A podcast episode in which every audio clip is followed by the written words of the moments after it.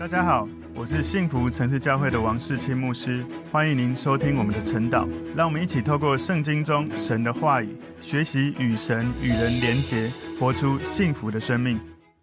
好，我们今天要一起来看晨祷的主题是神照顾百姓进应许之地。神照顾百姓进应许之地。我们默想的经文在诗篇一百零五篇二十六到四十五节。我们先一起来祷告。主耶稣，我们谢谢你，透过今天。诗篇的话语，你帮助我们学习，要从大卫的诗篇来记得以色列人他们曾经从过去如何经历神的祝福，经历神迹启示，以至于要常常纪念神在我们生命中曾经做的神迹启示。让我们继续遵守神的话语，行出神的呼召，进入应许之地。感谢主，奉耶稣基督的名祷告，阿门。好，我们今天的主题是神照顾百姓进应许之地。今天我们默想的经文在诗篇一百零五篇二十六到四十五节。他打发他的仆人摩西和他所拣选的亚伦，在敌人中间显他的神迹，在寒地显他的奇事。他命黑暗就有黑暗，没有违背他话的。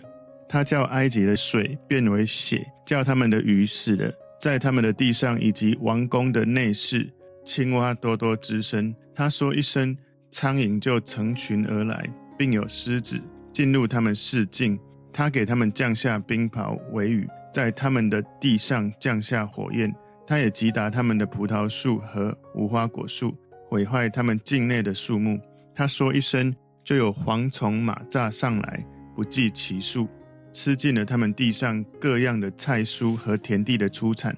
他又击杀他们国内一切的长子。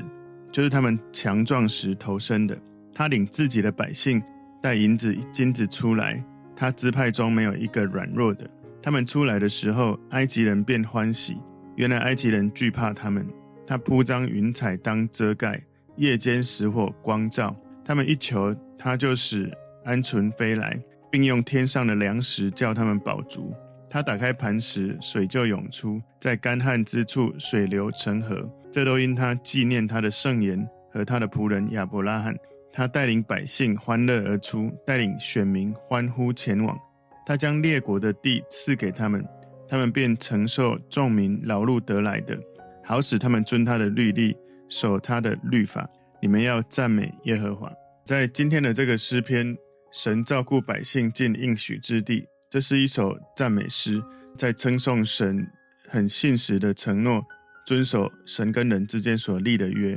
这个也是一首叙事诗，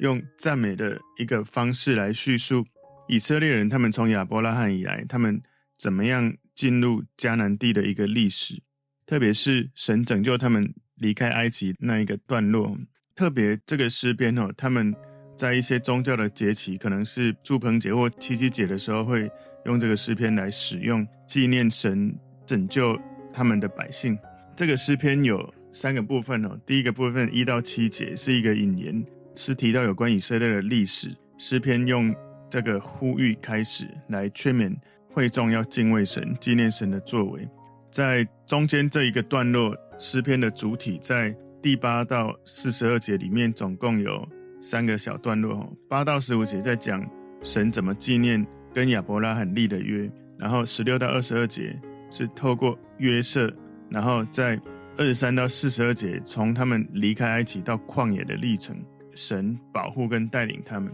最后结尾在四十三到四十五节，讲到劝勉会众忠于跟神之间的盟约。所以你如果去看诗篇一零五篇的前面十五节经文，你去看历代志上哦，十六章八到二十二节出现在这个里面。所以我们知道历代志上十六章这个地方是大卫的作品，所以那是。大卫将约柜带入耶路撒冷而写的这个内容，所以我们有一个结论，知道可能在诗篇一百零五篇里面，这个开头没有写是谁写的。可是呢，我们应该这样子对照，可以知道应该是大卫所做的诗篇。所以这个整个诗篇的主题是希望以色列的百姓能够感谢神，能够认识神在他们的迁移的历程，神不断的在照顾他们，在用他的慈爱带领他们。今天主题：神照顾百姓进应许之地。我们把这个经文归纳三个重点。第一个重点是神拯救以色列从埃及出来，神拯救以色列从埃及出来。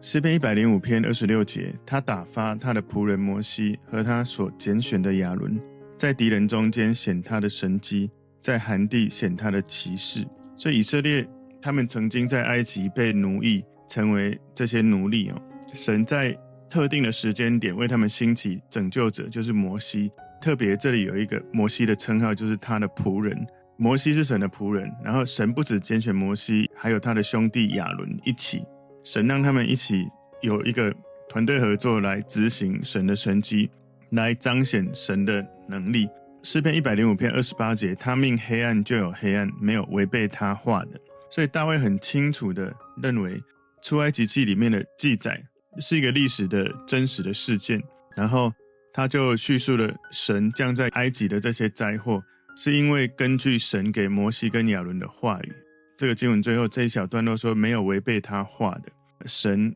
带领他们，让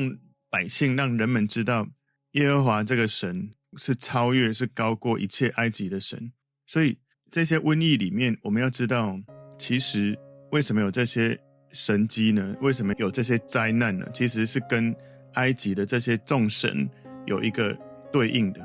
所以，当神降下黑暗的时候，你知道，在埃及他们有一个神叫做 Ra，就是古埃及的太阳神，然后有一个天空之神叫 Nut 哈 Ra 跟 Nut。Nut 这个神是天空之神，所以不管是太阳神或天空之神，当神降下黑暗的时候，耶和华这个神比埃及所谓的太阳神跟天空之神更伟大，因为掌管天空到底是亮还是暗。然后诗篇一百零五篇二十九节说，他叫埃及的水变为血，叫他们的鱼死了。所以当水变成血的时候，显示了一件事，就是耶和华神比埃及的这个尼罗河之神哦，叫 Osiris 哈 Osiris，然后还有一个叫 Khnum 也就是尼尼罗河的守护神。这个尼罗河的神不管是什么神，当里面的水变成血，换句话说。神可以让这个水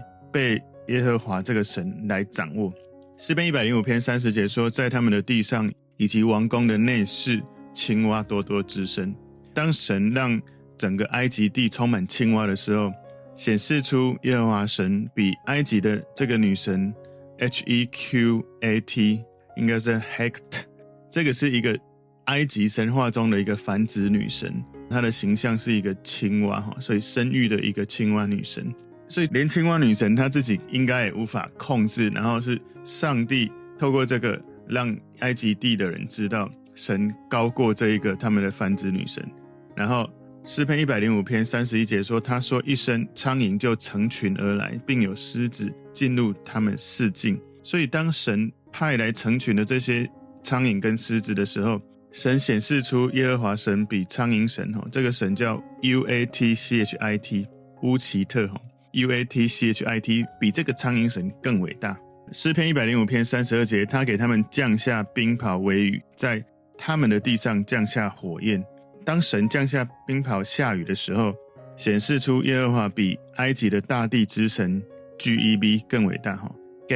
然后埃及还有一个叫 N E P R I。是谷物女神，然后一个田野的守护者是 A N U I B I S，所以整个大地神比不管他们有多少神都更大。我们的耶和华诗篇一百零五篇三十三节，他也击打他们的葡萄树和无花果树，毁坏他们境内的树木。所以其实，在诗篇哈，我们之前在诗篇七十八篇四十七节里面，曾经就有描述过这一段内容。他降冰雹。打坏他们的葡萄树，下严雪打坏他们的桑树。所以这里我们看到耶和华神会降灾祸，以至于这个埃及地会有这样的荒凉的状态。然后诗篇一百零五篇三十四节，他说：“一生就有蝗虫蚂蚱上来，不计其数，吃尽了他们地上各样的菜蔬和田地的出产。”所以当神派无数的这个蝗虫蝗灾来的时候，显示出他比。埃及的这个丰收之神 M I N，还有这个大气之神 S H U 更伟大，所以大卫他列出了在出埃及记第七到十二章里面描述十灾里面的八场这个灾难，虽然跟这个出埃及记的顺序不一样，不过它记载了这些瘟疫。他在介绍这个瘟疫的历程，哦，不是为了好像要让我们看到法老是心如何的硬，他没有去提到法老心硬哦，而是他重点在于要赞美神耶和华神是一个充满力量、充满大能的神。诗篇一百零五篇三十六节，在这个最后的灾难，他又击杀他们国内一切的长子，就是他们强壮时投生的。所以这些埃及人，他们最大的灾难、最大的瘟疫，也是十个灾难最后一个。就是每一个家庭，他们没有逾越节羊羔的血来涂在门楣，以至于所有埃及地的这些长子都在那一个晚上死亡了。所以从我们看到这个诗篇，在这个地方，从一百零五篇二十六节一直到第三十六节，在讲到过去神如何行神迹，让埃及地这个法老他最后承受不住，觉得不能够继续。扣留以色列百姓，否则这样继续下去，可能会更惨的事情会发生的。因为其实前面九个灾，其实这个法老心很硬，一直到他自己还有整个埃及地的这些头生的儿子都死了，才愿意放他们走。所以这个也或许可以让我们去思考：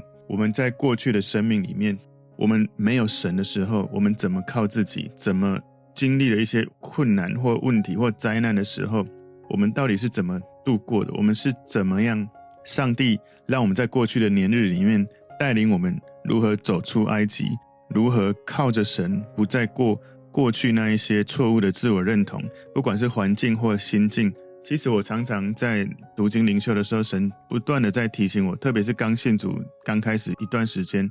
神常提醒我：现在你有耶稣，你不需要再用过去的眼光看自己、看环境，以至于你产生许多负面的生命的。状态，我以前信主以前是非常负面的，甚至也有轻微的一些情绪沮丧的一些症状哦。其实是因为信了耶稣之后，我开始生命看着未来，然后去回想过去神如何拯救我，以至于我不再用过去的身份认同在过未来的生活。其实我们每个人在信主以前，我们几乎都很像曾经好像在埃及地是被奴役的，被撒旦奴役，我们不知道，没有看清楚。直到你信了耶稣，有真理进来，你可以开始脱离那个撒旦的谎言。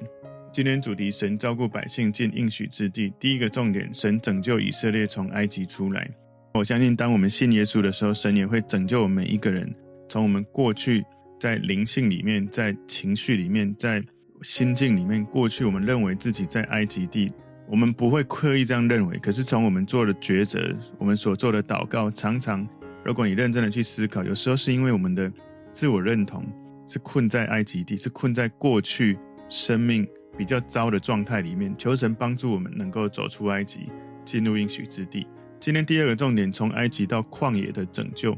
诗篇一百零五篇三十七节，他领自己的百姓带银子金子出来，他支派中没有一个软弱的。他们出来的时候，埃及人便欢喜，原来埃及人惧怕他们。所以你知道他们出来的时候不是两手空空，是把金银都带走了。所以以色列人他们从埃及出来的时候，埃及人给了他们很多的财富。你可以去看出埃及记第十二章三十五、三十六节。埃及人他们被这些瘟疫压得喘不过气来，所以当这些以色列人离开的时候，哇，埃及人很开心了。这些带来瘟疫使他们痛苦的人离开了，所以整个以色列支派里面没有一个软弱的人。你要知道，这么庞大的两三百万人的人口，他们从埃及走出来，如果他们是软弱的，如果是他们是生病的，如果是体力不足的，他们走出来是走不远。以色列人他们长期在埃及压迫他们的状态，他们步行走离开那个地方，他们没有骑脚踏车、摩托车或开车都没有，他们就是用走走进旷野。你知道，在旷野里面是很恐怖的。我说恐怖是温度、湿度，整个。你知道，在那个旷野哈，它白天非常的热，晚上非常的冷，空气非常的干燥，你很容易会脱水。所以在那个过程里面，以色列人他们在埃及的时候，最后那个灾难让每个埃及的这些每一家每一户都死了投生的一个儿子，而以色列人他们一个生病都没有走出来了，他们是很强壮的离开，而且带走了金银财宝。诗篇一百零五篇三十九节，他铺张云彩当遮盖。夜间使火光照，在这个诗篇的内容，其实有很多的经文是拿来被当作诗歌写作出来的。他说，当他们穿越旷野的时候，哦，白天的时候，神用云彩帮他们遮盖这些太阳的亮光，才不会太热。然后晚上呢，太冷的时候，神透过夜间的火柱，让他们夜间可以照明，而且才不会太冷。所以你知道，不管白天或黑夜，神用这样子的方式，神的同在的方式，一个超自然的状况，让他们走过旷野。而且不只是白天用云柱遮住这些太阳，晚上用火柱让他们不会太冷。诗篇一百零五篇四十节说：“他们一求，他就使鹌鹑飞来，并用天上的粮食叫他们饱足。”哇，我觉得这是太不可思议了。神让他们吃的把费是有肉有马纳，当然每天都吃一样的东西，我不知道你会不会觉得太无聊了哈。可是最厉害是神在旷野让他们有鹌鹑、有玛纳天上的粮，然后有从击打磐石流出来的泉水。哇，这个是很不可思议的神迹哦。大卫对于在旷野中的这些以色列人记录下来一个正面的回忆，而不是记载许多他们的罪恶。叛乱，还有对神不信的这些历程，所以这个作者大卫他写下来这些内容，要他们这些以色列人要记住神伟大的作为，而不是去关注他们曾经失败的历程。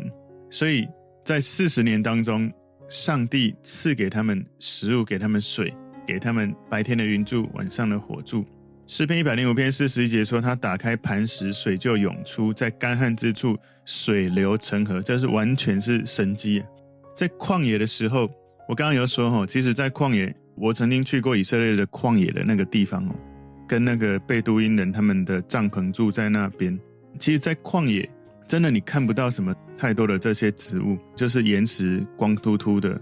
然后岩粒啊。我在那个地方哦。脱水好几次，白天太阳很大，温度很高，晚上很冷，而且你要找水真的很不容易。所以在那一段时间，你从诗篇一百零五篇三十九节到四十一节，你看到第一个很大的神迹是这样：神用云柱火柱为他们引路，在三十九节、四十节，神提供的玛纳跟鹌鹑给他们吃；四十一节，神打开磐石，把水涌出来，从那个。泉水来涌出来给他们喝，所以你有没有纪念神在你生命里面过去你是怎么样的生命景况？你如何离开你过去的景况？呃，我相信哦，不管是口传或者是写下来的内容，以色列人他们很认真的记载，所以他们可以写得这么的详细。我真的鼓励大家哦，你是一个信耶稣的人，一定一定务必一定要至少做一个写下来的见证，是你曾经是怎么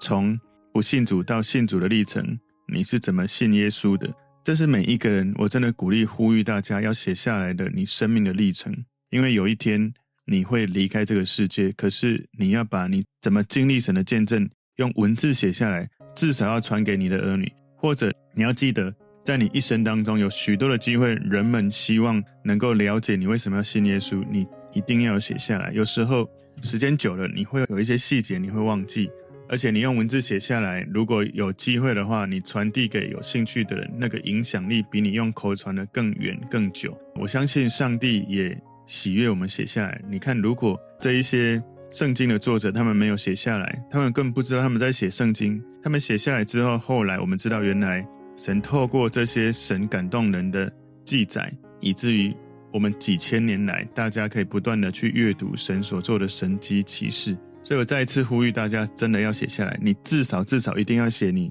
信主得救的见证。所以在我们的教会，当你要受洗的时候，我都会请你一定要写你信主前信主的历程是怎么信主的，那信主之后你的生命怎么改变的，我都会请你们一定要写下来。不是我很爱看你写下来，而是我真的要为你的好处要请你写下来。甚至除了救恩以外，如果你有其他的见证，生命不同历程所经历的见证，也要写下来。我要再次提醒你，写下来，避免有一天你会忘记，你不知道细节。还有比较更积极正面的一点是，你写下来，影响或祝福人的层面更广。特别是你一定要记得写下来，会传承给你的孩子。很多时候，传承给孩子最宝贵的资产，是你怎么经历神的见证。因为你的孩子没有经历你的经历，或者他跟你一起经历，可是他会忘记。OK，所以这是第二个重点。第三个重点，神将以色列人带到迦南地。神将以色列人带到迦南地，你知道，神照顾他的百姓进入应许之地，不是只是用神迹奇事让他们离开进入旷野，而且更重要是要进入迦南地。诗篇一百零五篇四十二节，这都因他纪念他的圣言和他仆人亚伯拉罕。所以这是神他的应许，神对以色列人的信实应许，带领他们离开埃及，走过旷野，进入迦南地，是神神圣的应许的实现。神用他的应许来带领以色列人走过这一切的困难。诗篇一百零五篇四十三节，他带领百姓欢乐而出，带领选民欢呼前往。所以神让以色列人脱离被奴役的状态，他们的身份认同可以从奴隶变成一个自由的人。他们有一种喜乐从神而来，是跟他们立约的神，所以神带领他的百姓从这些被奴役的土地埃及拯救出来，带领他们进入赐给他们的产业，以至于他们欢呼的前往那个应许之地。诗篇一百零五篇四十四节，他将列国的地赐给他们，他们便承受众民劳碌得来的。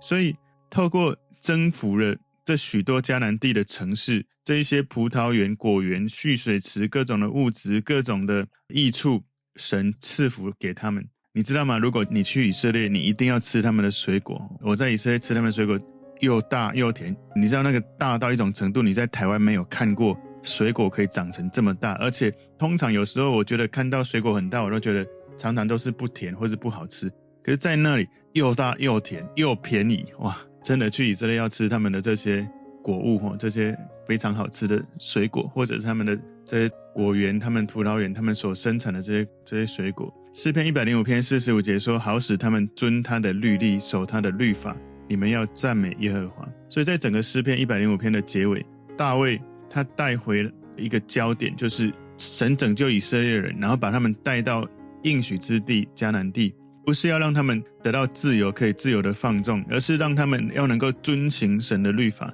遵行神的话语，因为他们遵行神的话语，才会继续在神的应许、神的祝福里面继续经历，代代相传。所以整个诗篇在一百零五篇在强调神的良善、神的应许、神的保护、神的同在、神的慈爱。神是一个信守承诺的一个神，是一个信实的神。所以。这个诗篇作者大卫，他提醒神的百姓，他们有责任要去遵循神的话语，要不断的感谢神。所以最后这一节经文阐述了一件事实是：神的恩典丰富，神的话语是信实的。我们要记得律法，神的话语会成就在我们的生命里面，是圣灵在我们身上不断的带领。所以这个诗篇一百零五篇最后他讲到要赞美神，在最后的结尾是用赞美神做结尾。所以，神的百姓要记得神在我们生命里面所做的作为，赞美他，活出他的话语。从今天的这个内容哈，虽然他在讲的是神带领以色列人如何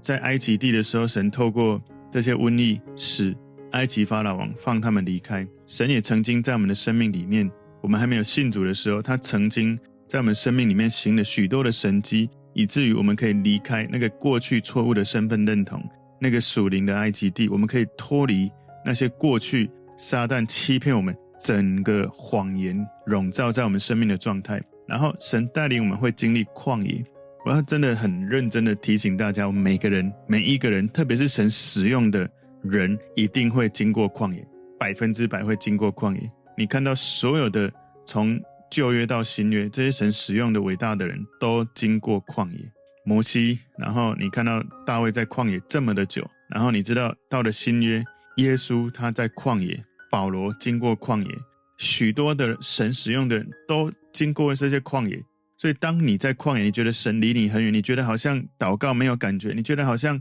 哇，我的信仰我已经几乎找不到盼望的时候，请记得在旷野有旷野要学习的功课，对神持续的用信心来依靠。当你最不想祷告的时候，祷告就是突破祷告的方法；当你最不想亲近神的时候，亲近神就是让你经历跟神更亲密的方法。所以，旷野会试炼我们的生命，更加的跟神有深度的交流。很多人没有经过旷野，或者很多人信主之后一直在旷野，然后没有经过那个超越自己、靠着神超越的生命。神不是要让我们困在旷野，要让我们进入应许之地。所以。你祷告的时候，请记得不要只是求神帮助你脱离困难。而是祷告求神带领你进入应许之地。神给我们生命的应许，我们要宣告他的话语，记得要遵行神的律例，守神的律法。而我昨天在主日有提醒大家，不要靠着你的行为，不要靠着塔木德，不要靠着你以为你可以做什么。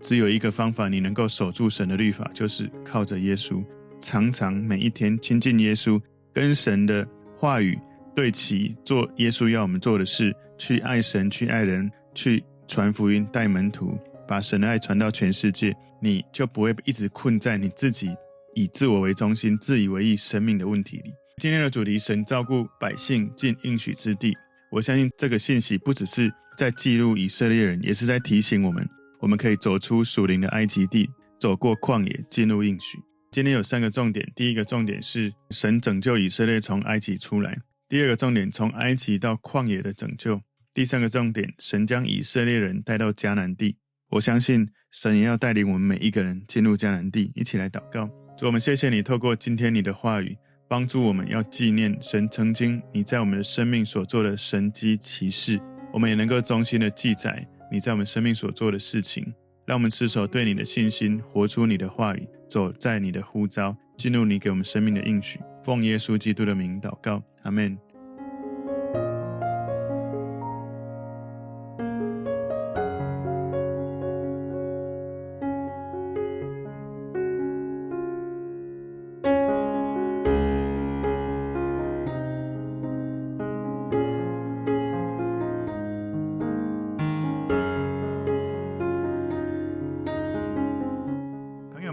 这个信息对您有帮助，请您在影片下方按赞、留言，并分享给您的朋友，分享在您的 IG、Facebook、Line 或者其他的社群媒体上面，来祝福您的朋友。当然，也别忘了订阅我们的频道和开启小铃铛，这样您就可以收到我们最新的影片通知哦。